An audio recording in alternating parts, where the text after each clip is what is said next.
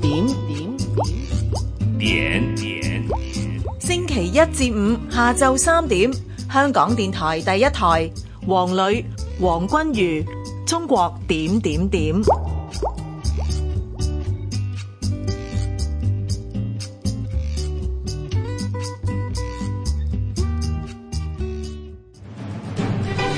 我哋中國點點點喺內地有好多朋友噶，冇錯，你準備好未？準備好啦！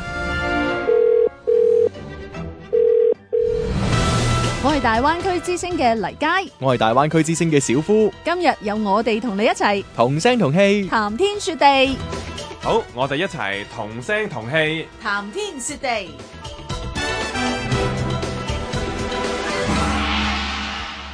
呢個時間繼續有風評同埋有廣州嘅主持人同大家一齊同聲同氣談天說地嘅，請嚟有大灣區之星嘅兩位啊，有小夫同埋有黎佳噶，繼續你哋喺度啊，Hello 你哋好。 Hello，鳳平 Hello，Hello，香港嘅咁多位朋友，大家好。廣州咧，今個星期啊，我哋仲有啲咩題目講咧？今年咧多咗一個即係誒廣州市啊，即係率先咁嘗試啊，印發咗一個通知咁，叫做關於做好小學生暑期託管服務工作的通知。咁啊意思咧就係話咧，即係誒各個區啊都要誒有幾間嘅小學啦，咁就作為呢個暑期託管嘅小學，咁啊等家長咧可以掉低小朋友安心翻工嘅。嗯，又唔好話掉低，咁啊叫哦其實就做，係咁啫 嘛。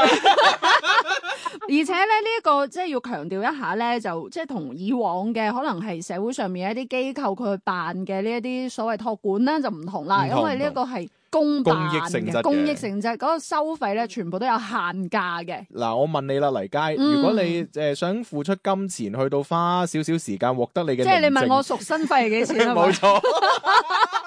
我平時星期六一個上晝嘅贖身費高達四百蚊，好冇咁啊？咪就係咯。你可想而知，而家呢種托管班幾平。係啊，真係好平。我哋睇翻有先，幾平嗱，先啊即係有幾平咧？佢係咁嘅，因為其實廣個個州區唔啊一樣啦，十一個區，所以咧就嗰個收費咧係各區制定嘅。咁嗯同埋咧，通常會分成兩類，一個咧叫做基本託管，嗯，一個叫素質託管。係咁啊，基本託管咧，我理解咧就係即係純。屬幫你看仔嘅哦係啫。啦，你個仔喺度做咩都得㗎啦，即係你係自己安排，可能就同誒小朋友玩啊，嗯或者你自己中意睇書啊，點樣都，總之有人睇住你。咁嗯誒、素質托管咧，佢就會安排一啲內容啦，咁即係譬如可能誒呃體育活動啦，嗯係可能係一啲畫畫啦、唱歌啦、誒、嗯藝術嘅一藝啲術類培㗎訓，啦，睇下電影啊咁都係嘅。我睇下電影啊，仲有嗰個 STEAM 啊係啊呢啲咁係樣嘅誒、即係有有內容嘅呢一啲，係，我咁叫就機器人課添啊，好似係啊，因為佢各個區都動用自己嘅嗰啲資源嘛係啊係啊。咁啊，睇翻咧就誒、呃好好得意嘅，好似天河咁計啦，即係呢個新貴區啦嗯嚇。咁佢、無論邊種託管，一口價係八十蚊一日，哇，九個鐘啊係啦。係係咁啊，越秀啦，即係呢個誒教育老區啦嚇，係即係強區啦。咁佢就分啦，咁就基本託管咧就係十蚊個個半半鐘鐘。咁素質教育咧，即係素質託管咧，咁就五十50蚊蚊個半鐘咁樣。因為其實如果你睇翻啲細則嘅話咧，佢等於係個半鐘一門嘅呢一個內容啦。係咁樣就你計翻可能一個上晝誒、呃都係三個鐘到啦，係咁你就一百蚊就一個上晝啦咁、嗯樣。咁如果你係誒、呃嗯即係諗住就咁單純有人看住嘅話咧，咁你一個上晝亦都係誒二十蚊咁樣嘅水平。嗯。誒咁啊，即係嗯每個區都唔同，但係基本上都係咁上下差唔多咁嘅價錢啦，係啦，咁啊，即係有個規定咧，就係、你一報嘅話咧，就唔係斷日計嘅，係就一步咧就報可能半個暑假啊，十日一期，係半個個暑假個啦，區都係十日一期。 係啊，啊，咁啊，今個暑假咧，因為即係誒算係開始得遲咗啲啦嗯，短啲啊啦，，因為其實七月十號好多學校就已經放咗假㗎啦，冇咁錯哦但係呢個託管咧就誒十九號十九正式先嗯開始嘅。嘅，咁啊兩期，嗯咁啊你可以報晒，你亦都可以唔報呢個家長嘅。嗯咁但係最有趣嘅咧，就係即係大家點解咁熱議咧？一個即係其實價錢就還好嘅，係主要問題係咧，個託管嘅時間原來每個區都唔一樣，係啦，即係譬嗯如話好似誒誒被詬病比較多，譬如越秀區咁樣樣啦嗯，因又為唔好話佢救病啦，即係大家會覺得乜你咁㗎？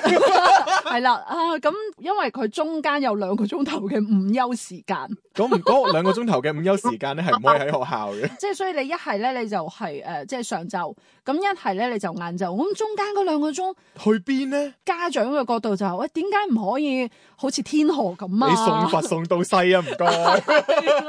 因為我又想咧關心下，因為我都有留意啦，最近就講緊誒，嗯即係希望咧同學仔都唔係去一啲叫做校外嘅培訓課程，咁啊翻翻學校嗰度。咁而家呢一啲嘅托管咧，其實係咪都係學校去做嘅咧？咁同埋我有關心啲同學仔個反應啊，我嗰個狀況係點樣咧？大家咁啱我隔嗯離屋嗰家人嗰個女仔咧，就係隔離嗰間小學嘅一個好似四年級嘅嗯學生嚟嘅高少啦，係啊高小啦咁。嗯咁即係當得知道有呢個托管嘅時候咧，佢強烈要求自己屋企人幫佢報個基本托。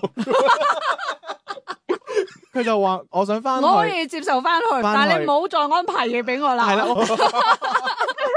係其實我自己身邊嘅話咧， 我留意到有一個調查咧，即係而家仲進行緊嘅。佢係話咧，家長嘅角度咧，你希望小朋友喺呢一個暑期托管服務裏邊咧，得到點樣嘅提升？唔係啊，符有三個學仔選嗰項啲。一個咧就係話啊希望佢誒、呃即係可以喺暑假裏邊查缺補漏，嗯即係即係提升翻佢學校各個學科嘅成績。嗯一個咧就係、誒發展興趣愛好，第三就係安全度過暑假。呢因為個查缺補漏居然係零啊係嘅，冇人揀嘅。 冇人揀。大家都唔老實係嘅。一個都冇，唔係咁啊，唔係嘅，仲有一個即係誒相對老實啲嘅，就話希望小朋友咧多發展興趣愛好，我覺得呢個係比較體面嘅理由。啊我我覺得喺廣州真係大部分我身邊嘅家長嗯咧，即係佢已經覺得平時壓力已經夠大夠大啦啦，即係已經係去到嗰種真係 O K 啦。我同我個仔，即係主要係我都好辛苦啦。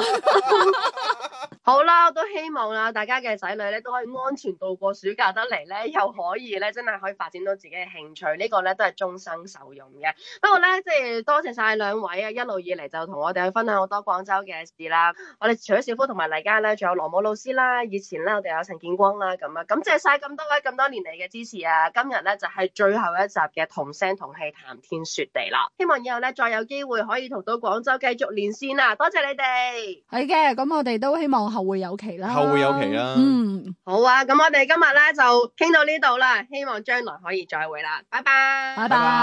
拜。